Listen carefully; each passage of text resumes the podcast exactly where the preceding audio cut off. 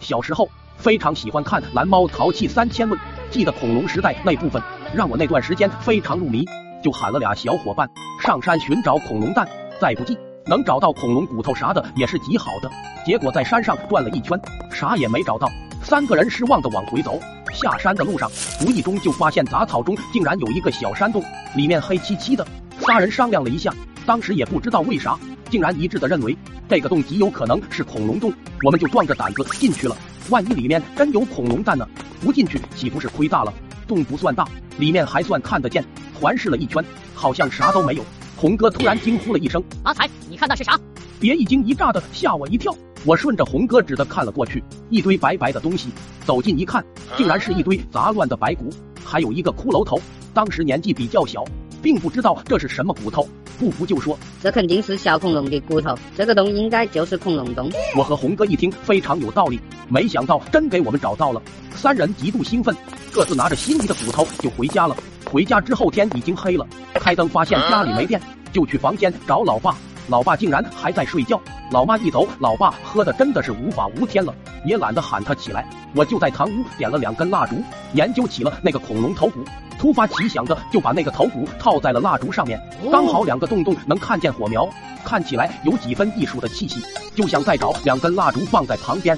我刚走开，老爸就迷迷糊糊的走到了堂屋，突然就看见了桌子上的骷髅头，再加上我放了两根蜡烛在里面，那骷髅的眼洞里面闪烁着幽幽的火光。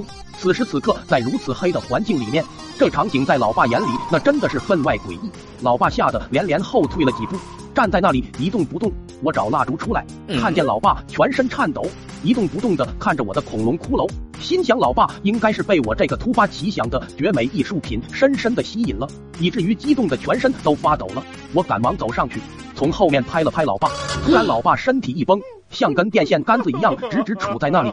我一看这是啥毛病呢？咋还不理我呢？又拍了拍，准备叫一声老爸，谁知道我一拍下去，老爸吓得一跃而起，说有三丈高，那都一点不夸张。要不是天花板给老爸挡住了，老爸能直冲云霄。只听老爸脑壳撞得砰的一声，接着一阵闷响，重重的砸在地上，一动也不动了。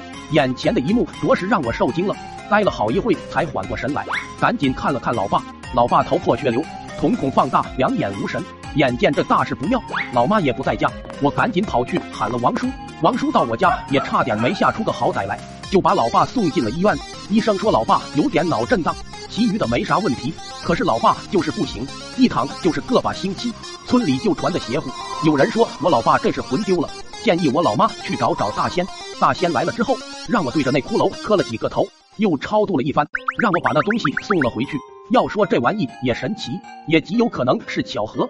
没过多久，老爸就醒了。后来我才知道那玩意哪是什么恐龙骨头。知道真相的我背后发毛，好几宿都没睡着。